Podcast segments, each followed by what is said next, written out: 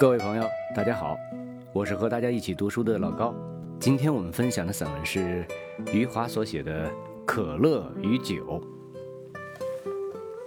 对我儿子露露来说，“酒”这个词儿曾经和酒没有关系，它表达的是一种有气体的发甜的饮料。开始的时候，我忘记了具体的时间，可能露露一岁零四五个月的时候吧。那时候他刚会说话，他全部的语言加起来不会超过二十个词语。不过他已经明白，我将杯子举到嘴边，喝的是什么。他能够区分出我是在喝水，还是喝饮料，或者喝酒。当我在喝酒的时候，他就会走过来向我叫道：“我要喝酒。”他的态度坚决而且诚恳，我知道自己没办法拒绝他。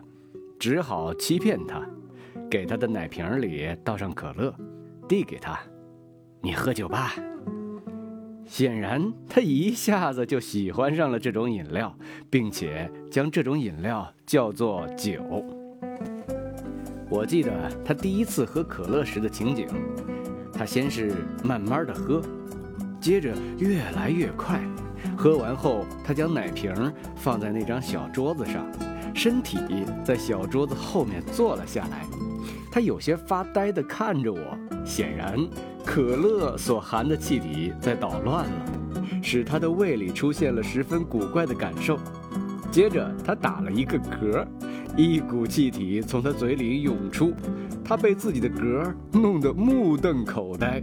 他不知道发生了什么，睁圆了眼睛，惊奇地看着我。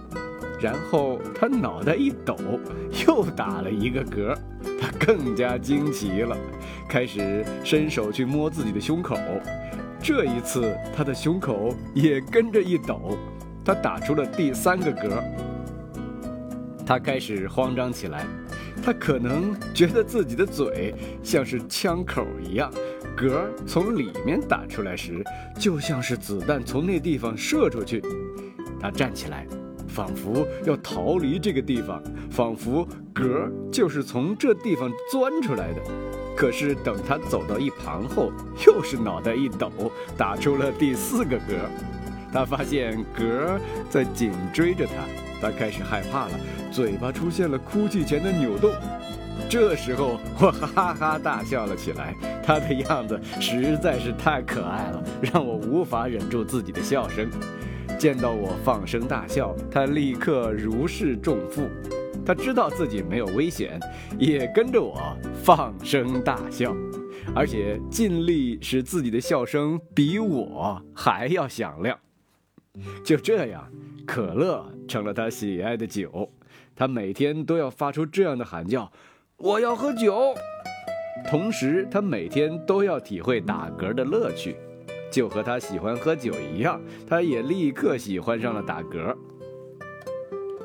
我的儿子错将可乐作为酒，一直持续到两岁。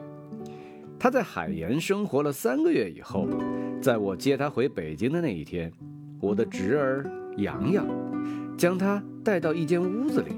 过了一阵儿，他突然哭喊着跑了出来，双手使劲扯着自己的衣领。像是自己的脖子被人捏住似的紧张，他扑到了我的身上，我闻到了他嘴里出来的酒味儿，然后看到我的侄儿洋洋一脸坏笑地从那间屋子里走出来。我的侄儿比露露大七岁，他知道露露每天都要喝的酒其实是可乐，所以他蒙骗了露露。当他把白酒倒在瓶盖里，告诉露露这是酒的时候，其实是在骗他，这就是可乐。我的露露喝了下去，这是他第一次将酒作为酒喝，而且还是白酒，酒精使他痛苦不堪。同一天下午，我和露露离开了海盐，来到上海，在上海机场候机的时候。我买了一瓶可乐给露露，问他要不要喝酒。上午饱受了真正的酒的折磨后，我的露露连连摇头，她不要喝酒。这时候对露露来说，酒的含义不再是有气体的发甜的饮料，而是又辣又烫的东西。在我问了几次要不要喝酒，他都摇头后，我就问他要不要喝可乐。他听到了一个新的词语，和酒没有关系，就向我点了点头。当他拿杯子喝上可乐以后，我看到他一脸的喜悦。他发现自己正在喝的可乐就是以前喝的酒。我告诉他，这就是可乐。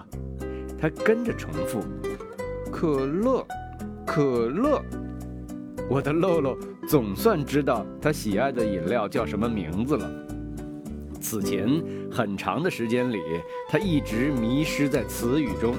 这是我的责任。我从一开始就误导了他，混淆了两个不同的词语，然后是我的侄儿跟随我，也蒙骗了他。有趣的是，我侄儿对露露的蒙骗，恰好是对我的拨乱反正，使露露在茫茫的词语中找到了方向。可乐和酒，露露现在分得清清楚楚。一九九六年。五月十四日，好的，今天我们的分享就到这儿了，希望大家伙儿快乐，咱们下回再见。